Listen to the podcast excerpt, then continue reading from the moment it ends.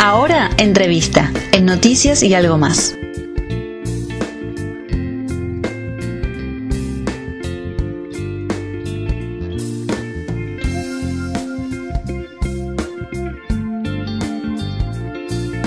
Bien, vamos. Nicolás. Sí, sí, estamos, estamos al aire. Ah, bueno, encantado, Nicolás. Eh, estamos hablando con Nicolás Russo, mi nombre es Gustavo Martínez, eh, es planificador financiero. Es un gusto que estés con nosotros en esta noche de Noticias y algo más, Nicolás. Como primer pregunta que te quiero hacer yo, porque soy un neófito del tema, ¿qué es un planificador financiero? Buena pregunta, no, no te pasa vos solo, es algo un poquito desconocido, parecería en Argentina.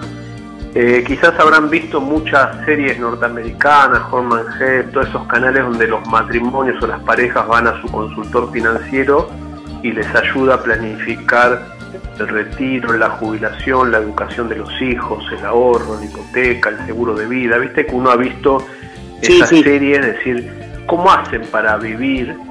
El, famoso capitalismo. Bueno, cada persona o la pareja tiene que tener su consultor como si fuera el psicólogo, llamarlo un coach o un médico financiero que te ayude a armar un esquema de planificación para cada etapa de tu vida, la de tus hijos, la de ahorro para la casa, ahorro para la jubilación, eh, la retirada, todas esas cosas la pareja la ve con un planificador financiero. Entonces acá en Argentina es algo que uno no está muy acostumbrado a planificar el futuro, no planificamos ni qué vamos a comer mañana, estamos un poquito medio retrasados. Pero esto viene, viene, viene pisando fuerte. ¿Y cómo se puede planificar, Nicolás? Eh, Matías te habla. Eh, en un país como, como la Argentina y en este tiempo de cuarentena, ¿cómo podemos eh, ya no pensar para ahora, pero pensar, decíamos recién, para el, para el post cuarentena? ¿Qué podemos aprovechar de este tiempo y cómo podemos planificar para lo que viene? No, mira, en un país como el nuestro, a veces hay gente que me, me, quiere tirar abajo, no, pero ¿para qué en un país como el nuestro no se puede planificar nada? Para mí es al revés en un país como el nuestro que hay tantas olas, cada dos por tres uno tiene que agarrar la tabla de ser bien fuerte y estar viendo para dónde va a surfear. Al contrario, nuestro país obliga la figura propia mía y de estar más cerca de un planificador financiero. O sea, yo diría al revés, en un país como el nuestro, ¿cómo no vas a estar planificando todo el tiempo tus movimientos? En un país que está llano, el agua está mansa, no hace falta mucha ayuda. Eh, lo que pienso es que hay dos situaciones. Una es qué puedo hacer, qué decisiones micros puedo tomar con mi familia o con mi negocio dentro de la cuarentena, o sea, que no me entre agua y cómo acomodo esta situación. Y después hay otras decisiones que cuando todo esto pase también las puedo estar tomando hoy post cuarentena. Las que puedo tomar hoy en plena cuarentena es hay mucha gente que hoy no puede tomar decisiones sobre sus ingresos, o sea, no puede estar abriendo un negocio porque se lo cierra, el que lo abrió en capital se lo volvieron a cerrar, hoy me habló un, cliente amigo que le volvieron a cerrar el negocio que abrió hace un mes. Hay muchas cosas que no dependen de generar ingresos de nosotros. Lo que sí depende al 100% es la generación de los egresos, la erogación o los gastos. ¿Cómo es esto? Yo creo que somos, nos dimos cuenta todos que veníamos gastando seguramente para vivir, entre comillas, mucha más plata que la que necesitábamos realmente. Hoy la mayoría de gente me dice, che, yo vivo con 20, antes necesitaba parecería 40. ¿Cuál es la situación? Bueno, muchos de esos gastos hoy los podemos estar controlando y midiendo. La gente de clase media normalmente, el mayor gasto que tenemos es el del consumo de lo que es la comida, el mantenimiento o sea, la clase media no tiene grandes negocios que le pifia y que su gran problema financiero viene por una mala inversión. La mayoría de clase media, que entre comillas podemos decir no, no ha avanzado en la vida, el ingreso que tuvo, el pequeño superávit, no, no lo supo canalizar bien y se le va esos pequeños manguitos cada día de toda la semana en gastos que no controla como a saber. O sea que, yo hablo mucho de disculpa que te interrumpa, los micro los micro gastos son un gran problema, decís vos? Claro, a ver, la gente de clase media a veces piensa que tener un problema económico es esa persona que hizo una gran inversión y le pifió. No, para mí un gran problema económico se ve en 10 años de vida de esa persona que todos los meses gastaba además por citar 4 mil pesos que no tiene idea dónde se fueron. Esos 4 mil pesos todos los meses que vos no tenés control son 50 mil pesos en el año y en 10 años ya tenés un auto, o sea, o te habías un negocio. Son pequeños detalles que se nos van de la mano. La mayoría de cosas es porque no anotamos. Eh, hemos crecido quizá con abuelos que tenían nota de todo, o los abuelos, la abuela, la tía. Bueno, hoy en día yo no veo mucha gente que anota. Cuando agarra el celular no es para anotar algo. Al contrario, ahora en Mercado Libre para que pueden gastar. Perdimos primero la noción de anotar, o sea, de llevar registro a dónde se nos va la plata. Sabemos cuánto nos van a pagar y qué día, pero no qué días y cuánto se nos fue en el mes de dinero día por día. Lo que pienso que la gente de clase media podemos hacer foco es en el consumo de alimentos se nos va por lo menos la mitad del sueldo una familia tipo se va en comida. Entonces tenemos que tomar decisiones urgentemente con los gastos de comida.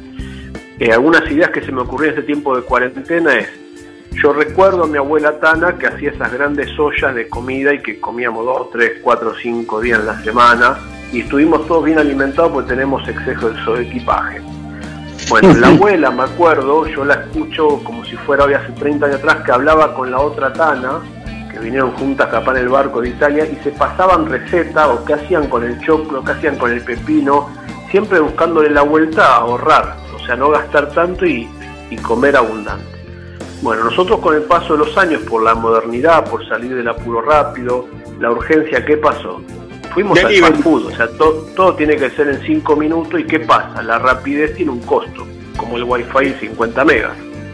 Entonces la sociedad por la prontitud paga más caro todo y perdimos esa costumbre de elaborar comidas eh, a lo grande, o sea, esas ollas que hacía la abuela no la vemos más, las vemos en los comedores populares nada más.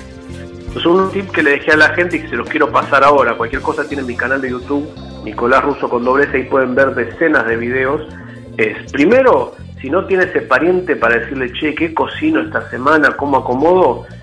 Vea recetas de YouTube económicas. Está lleno de videitos de dos minutos de cómo economizar haciendo la comida.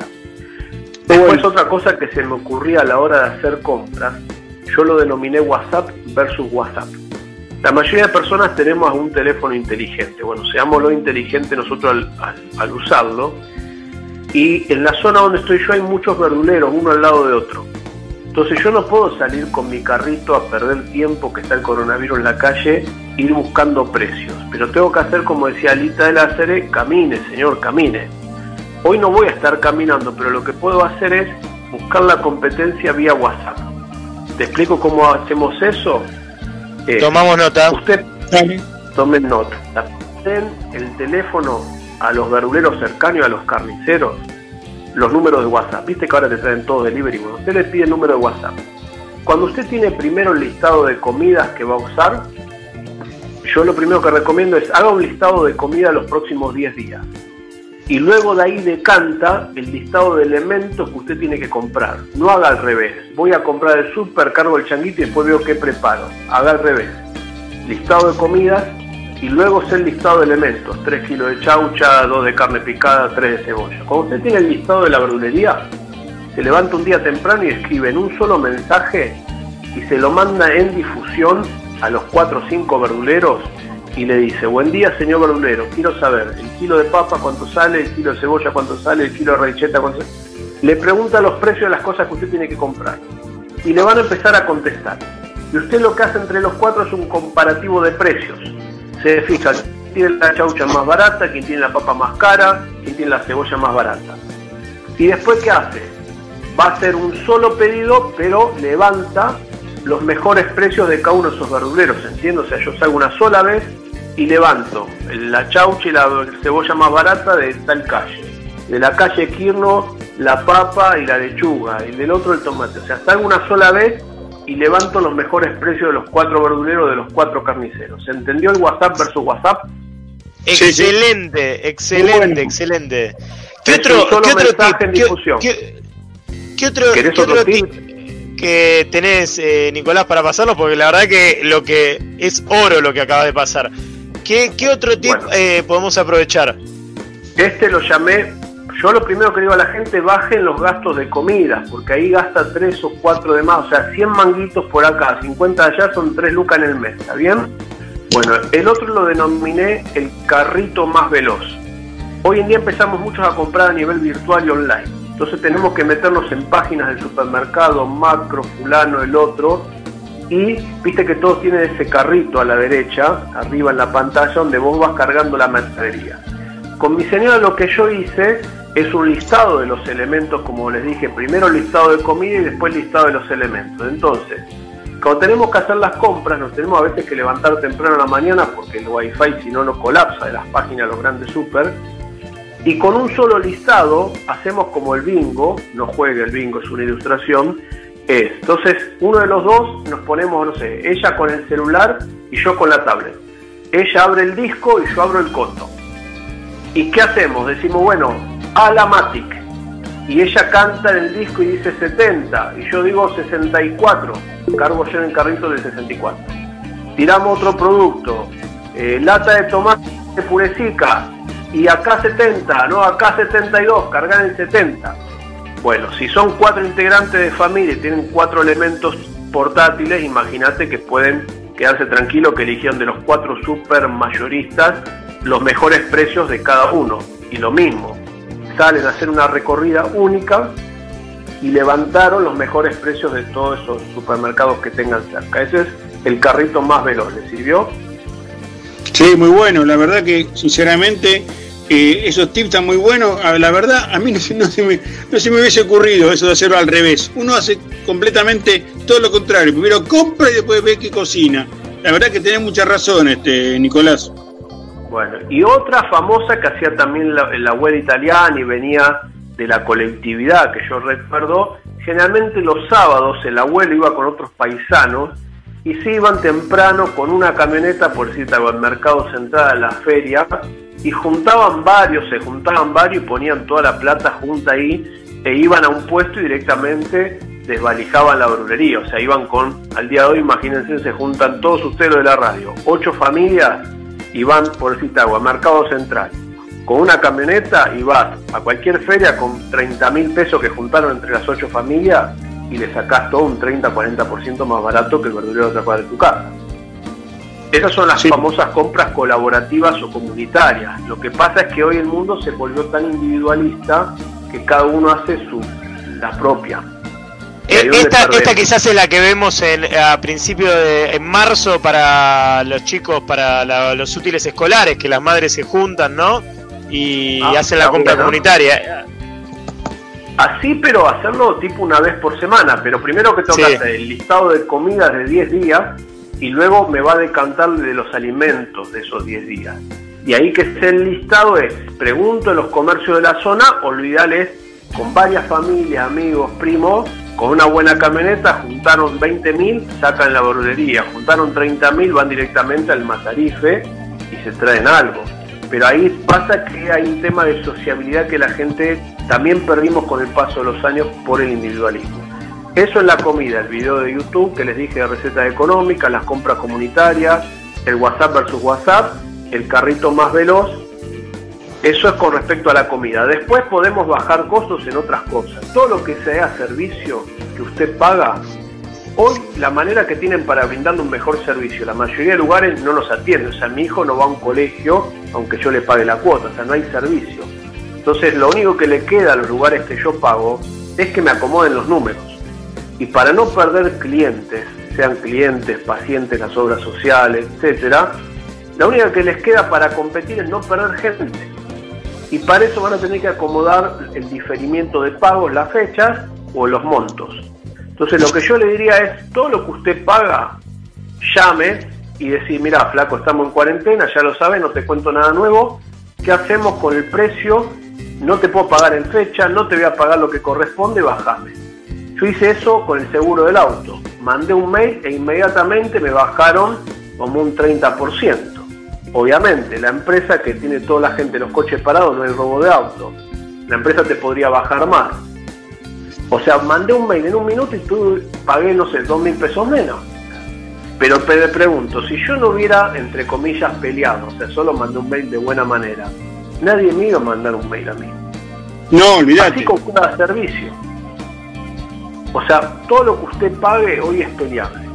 Si tiene un alquiler que pagar, ahí lo que le diría es, arranque por otro lado, por la puerta de atrás. No vaya usted, si usted alquila algo, alquila un taller, alquila una iglesia, un negocio o la casa, no vaya con la idea como al cablevisión, che, bajame porque no, el tipo te va a dar un boleo de la casa que perdiste.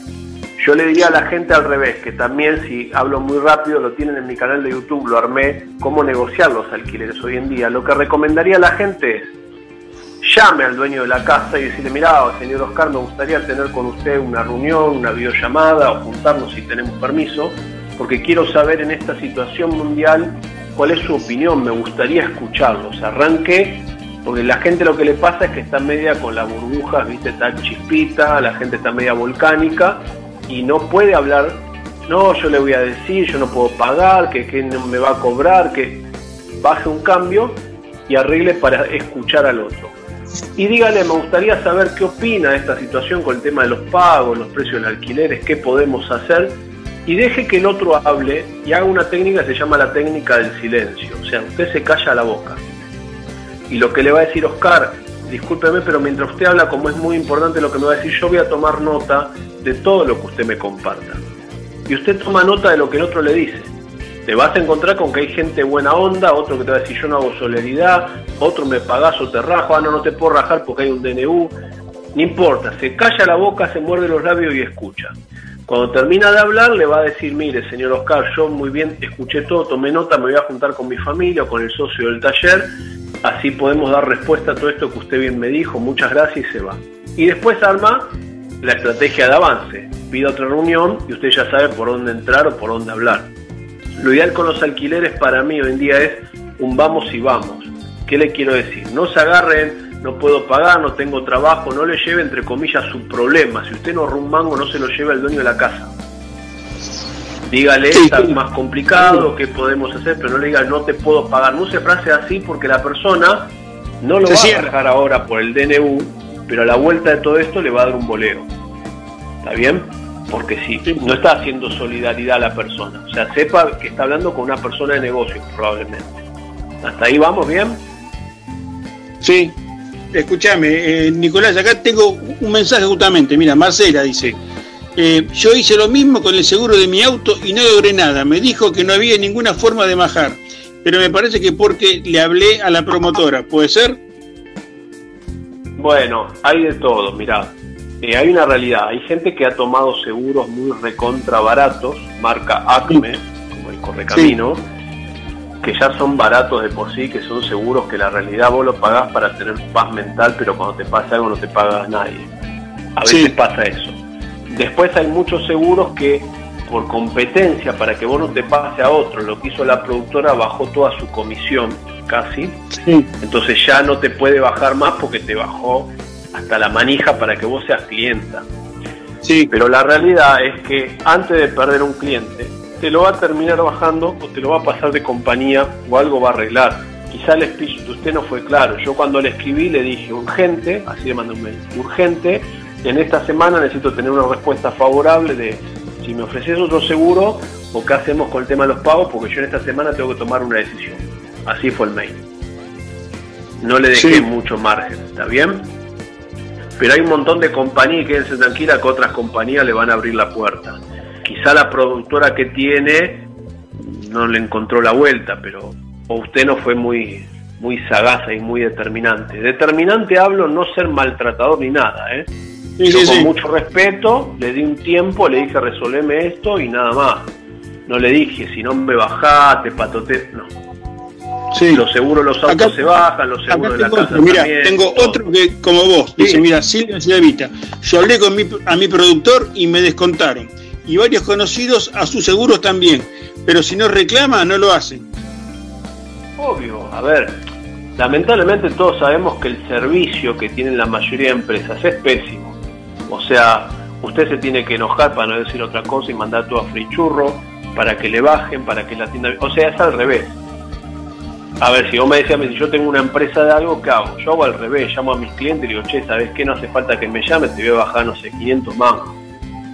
O sea, para mí falta tener iniciativa los que ofrecen algo y venden algo. no, para mí no es, eh, no, no me gana la fidelización mi empresa porque me bajó, porque yo le mandé tres mil y le quemé la cabeza. Para mí tendríamos que hacer las cosas al revés en el país. Por eso les digo, si usted no reclama, el que no llora, no mama. Pero si, se queja, si no se queja, no se queje, decía mi, decía mi abuela, si no se queja, no se queje. Está bien, Nicolás, lo que usted paga es negociable. El cliente tiene la razón. ¿Qué otra Nicolás, ¿Hay alguna otra? Eh, sí, eh, va, no, la verdad que eh, eh, se ha, ha, avanzado un poco la hora, pero queremos eh, queremos dejarle a la gente, eh, decime de nuevo tu canal de YouTube y tus redes para que para que sigan sigan obteniendo estos tips, estos consejos que vos das. Mira, a mí me pueden buscar en mi canal de YouTube, es Nicolás Russo, van a YouTube, en el buscador ponen Nicolás Russo con doble S, ¿sí? Está el presidente de Lanús, ese no soy yo, por favor. ese, tengo algo más de pelo. Está bien, está bien. Nicolás Russo con Pero... Y en Facebook me buscan, tengo dos Facebook. Uno personal, Nicolás Russo con doble S, que ahí ya no tengo límites de amigos para usar, pero sí en la página de Facebook Nicolás Russo Planificación Financiera. En el canal eh, Nicolás, para ver, estado en canal, una última pregunta. Canal 7, Canal 9, tienen para... Nicolás, para hacerte una última pregunta, me llama un, papá medio desesperado más o menos. Eh, ¿Cómo negocio, cómo se negocia con un colegio? Si está pagando, volvemos a lo mismo. El colegio, antes que un chico le genere cero, prefiere que un chico le genere X. Yo acabo hoy de escribirle al colegio de mi nene se lo había tirado la otra vez de onda, no me dije, ¿sabes lo que hacían? No, le bajamos nada más, pues si te hago 500 pesos de la cuota de útiles. A ver, si el colegio está cerrado, hay gente que no le paga, un montón de... no, tiene utilidad el colegio, vos me tenés que bajar mucho más, no un 10%. Bueno, hoy acabo de escribirle al colegio que yo tengo que tomar decisiones, yo hablo así cuando hablo. Mirá, espero que esté muy bien, le escribí a la señora Dolores, señora Dolores, sabiendo la situación que estamos viviendo, yo no estoy pudiendo generar los mismos ingresos que generó antes, no digo que me regale nada, pero tengo que tomar decisiones en esta semana. Hable con el área contable, con usted que le, con el que usted quiera y deme alguna respuesta. Respuesta puede ser cambiar las fechas de pago o te pago lo mismo, pero ven, vamos y vamos, no importa. Pero alguna respuesta voy a obtener. ¿Por qué? Porque si 10, 20 padres hacen lo mismo, el cero no le sirve a nadie. No. Pero arme un buen speech. Si va a escribir un mail, que se lo lea alguien antes. Muy poca gente sabe escribir, entre comillas, entre el borde de peleo, estoy pidiendo, estoy exigiendo. Si no sabe escribir bien, le pregunta a alguien, che, esto que estoy escribiendo, ¿a qué suena? Y que le afinen un poquito porque algunos pueden ser o no logran nada o al contrario, mala onda. Sí, sí. Pero quédense tranquila que los colegios van a tener que aflojar. Está bien, Nicolás. Eh, primero te pregunto, ¿te podemos llamar en otro momento también? Porque quedaron un montón de cosas pendientes para preguntarte. Obvio, obvio, obvio. Este tiempo de cuarentena exige muchas charlas. No hay ningún problema. Lo que necesitan tienen el canal de YouTube, pero me llaman las veces que, cuenten con eso. Bueno, la verdad, la verdad, nos trajiste unos, unos, tips buenísimos, estuvimos anotando todo, yo por lo menos estuve anotando, así que ahora vamos a tener que poner en práctica para bajar, para bajar los gastos. Buenísimo. Eh, Nicolás, muchísimas gracias por formar parte de Noticias y algo más. Eh, súper, súper aprendimos, te, estamos muy agradecidos y bueno, queda pendiente una nueva entrevista para más adelante. Muchísimas gracias. A su servicio chicos, vamos para adelante, un fuerte abrazo. Igualmente, gracias Nicolás.